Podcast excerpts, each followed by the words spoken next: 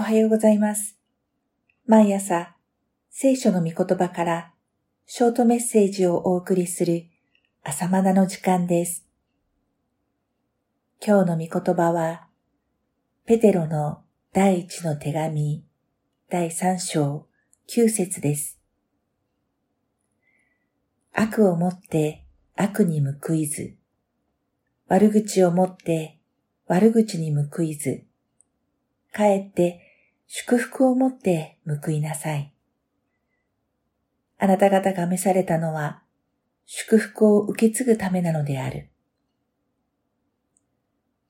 先の第二章では、迫害下にありながらクリスチャンが世に置かれている意図は、私たちが祭司となって人々をイエス・キリストに橋渡しするためだと学びました。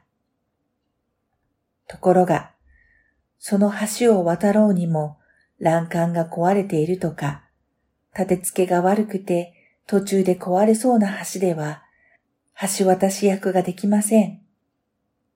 そこで、二章の後半からは、橋渡し役として整えられる道を教えています。違法人の中にあって立派な行いをしなさい。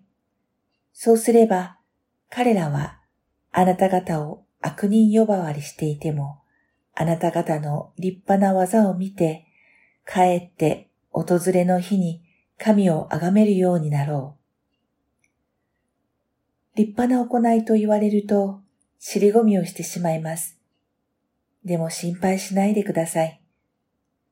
クリスチャンの生き方は、未信者、違法人からすれば意外と立派なものです。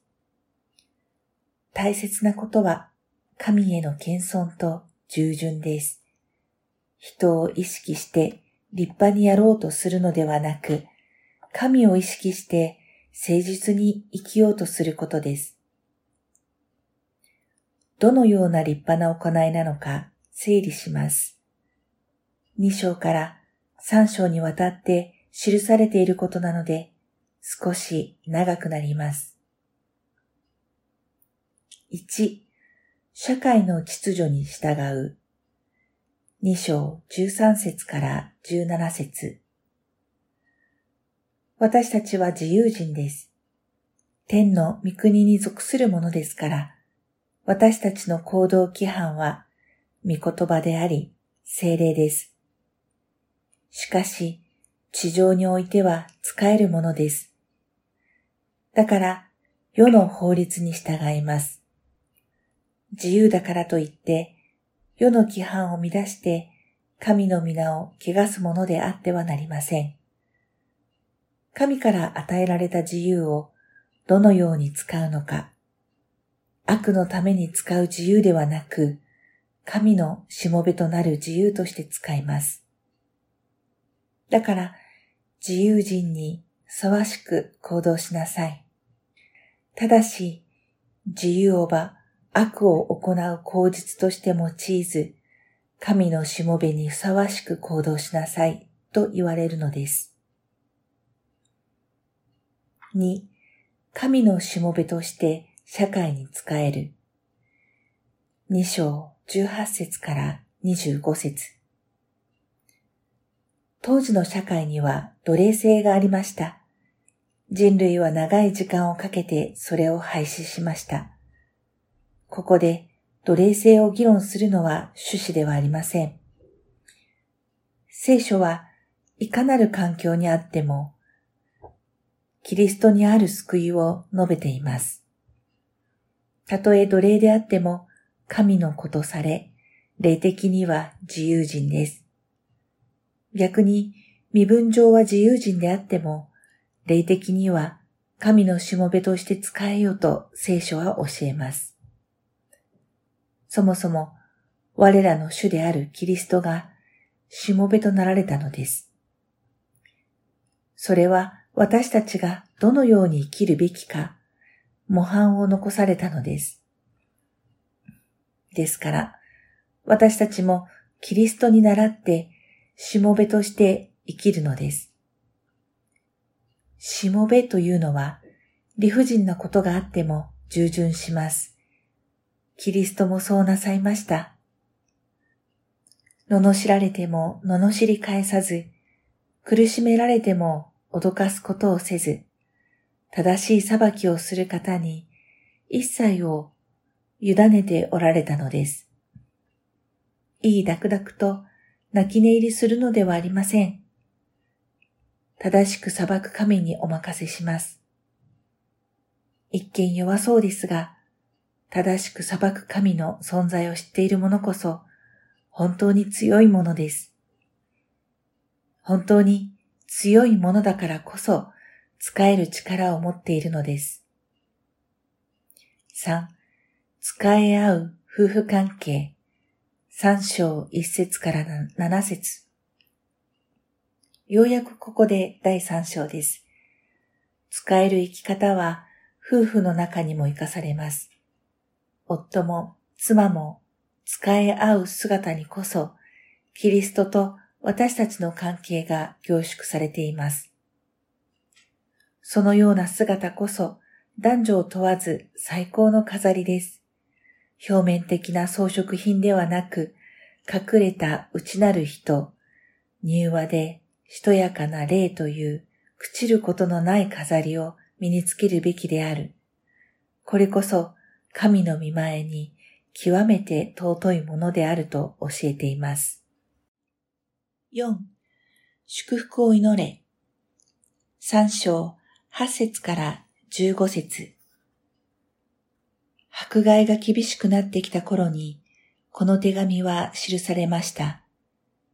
周りからは不当な嫌がらせや侮辱が浴びせられる時代でした。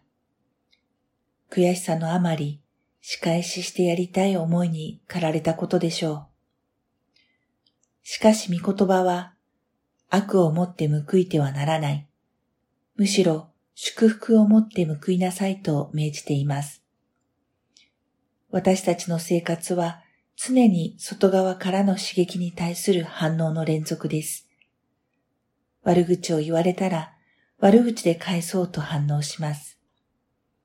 殴られたら殴り返そうと反応します。これが罪人の反応であり、憎なる反応です。ところが、御言葉は悪に対して悪で反応してはならない。むしろ祝福で反応しなさいと命じています。これは言い返さない、仕返しをしないといった我慢強さのことではありません。大切なのは私の内側の何が反応するかです。悪に対して悪で反応してしまう部分が癒されていないと、どんなに我慢強い人でも、堪忍袋の尾が切れることになります。時には、善に対して悪が反応する場合もあります。隣人の喜びを素直に喜べずに、嫉妬で反応します。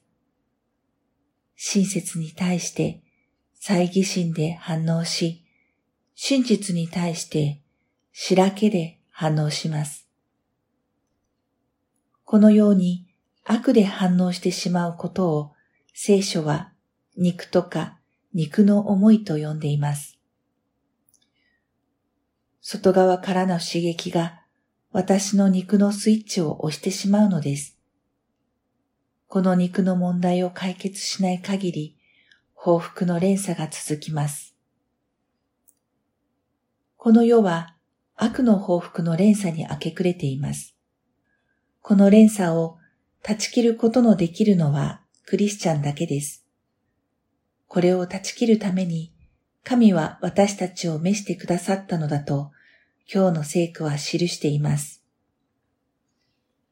この悪の連鎖から救い出すためにイエス様は十字架で死んでくださり、罪の連鎖を断ち切ってくださいました。今度は私たちが十字架を背負って家族や社会の中で悪の連鎖を断ち切る番です。十字架を追わなければできないことです。悪や罪に対して反応してしまう私の肉は、私たちが日々追う十字架で葬ります。そうすると、私のうちに住まわれる精霊が反応なさいます。精霊はイエスの心を私の心に映し出してくださいます。イエス様は人類の罪に対して罪で反応なさいませんでした。人類の度重なる悪に対して悪で反応なさいませんでした。イエスの反応の結論は十字架の死でした。主は十字架の死をもって私たち罪人に報いてくださいました。悪に対して悪で報いず、祝福をもって報いてくださったのです。こうしてイエスは人類が背負い続けた罪と死の連鎖を断ち切ってくださったのです。今度は私たちもイエスと同じ心を持って反応できるように、私たちのうちに精霊を内住させてくださいました。ハレルヤ。日々十字架を追うとは、私の肉なる反応を十字架につけて葬ってしまうことです。そうすると、精霊の反応が現れます。私が死ななければ、精霊が反応なさるチャンスがありません。私の肉が葬られないことには精霊の出る幕がありません。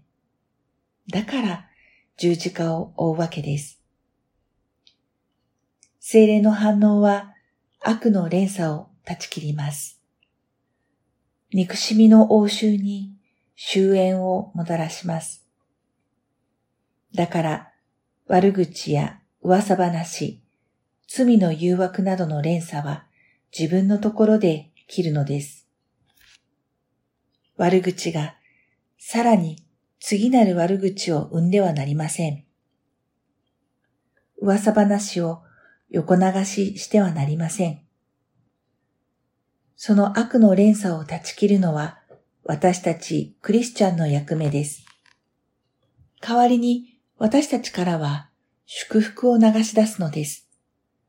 祝福することで悪の応酬と連鎖を断ち切ることができます。神がアブラハムにあなたとあなたの子孫は祝福のもといとなると約束されました。今やイエスの中で私たちもアブラハムの子孫です。だから私たちは祝福の発信基地です。周りの人々の祝福を祈ろう。それこそ聖なる祭司の務めです。5、福音を伝えよ。3章13節から22節迫害や困難の中にあっても動揺せず、福音を語る準備をしていなさいと勧められています。毎日少しずつでも聖書を読み、その意味を思い巡らす時間を持つことです。私は大学生の時に信じたのですが、その頃から信仰の友と一緒に聖書を読んで共に祈る時間を持ってきました。現在、私が牧会している教会でも、蒼天祈祷会で共に聖書を読み祈る時間を持っています。地道な積み重ねですが、これがあなた方のうちにある望みについて説明を求める人には、いつでも弁明のできる用意となっています。ただし、福音を伝えるにあたって、相手を言いまかしたり、口論してはなりません。優しく、慎み深く、明らかな良心を持って弁明しなさいと進めています。キリストも福音を表すために世に来られ、ご自身の死と復活によって福音を明かしされました。私たちも同じ目的のもとに召されているのです。注釈です。19節、20節は、すでに死んだ者にもキリストが御言葉を語られたとあり、物議を醸す聖句です。前後の文脈から見ると、イエスが苦難の結果、肉体は死んだが、霊においては生かされました。そのように、死というバプテスマを経て、正しい良心を持つ霊への復活につながります。この場合のバプテスマは、ノアの洪水のことです。だから、肉体の苦難や死をむやみに恐れるのではなく、罪からの清めに目を向けようと教えています。なので、イエスが霊において、ノアの洪水以前の人々に福音を語ったことは中心点ではありません。ただ、この聖句を根拠に、福音を聞く機会のなかった人々にも、霊の世界で何らかの方法で福音が語られるのではないかと予測する解釈がありますが、あくまで予測です。前者の人々に対する裁きについて、聖書は多くを語っていません。彼らの良心を基準に裁かれるとあります。ローマ人への手紙2章15節から16節裁きは真実で公平な神がなさる分野であって、人の考えを超えています。確実に言えることは、イエスを信じれば救われることです。注釈終わります。では、また明日。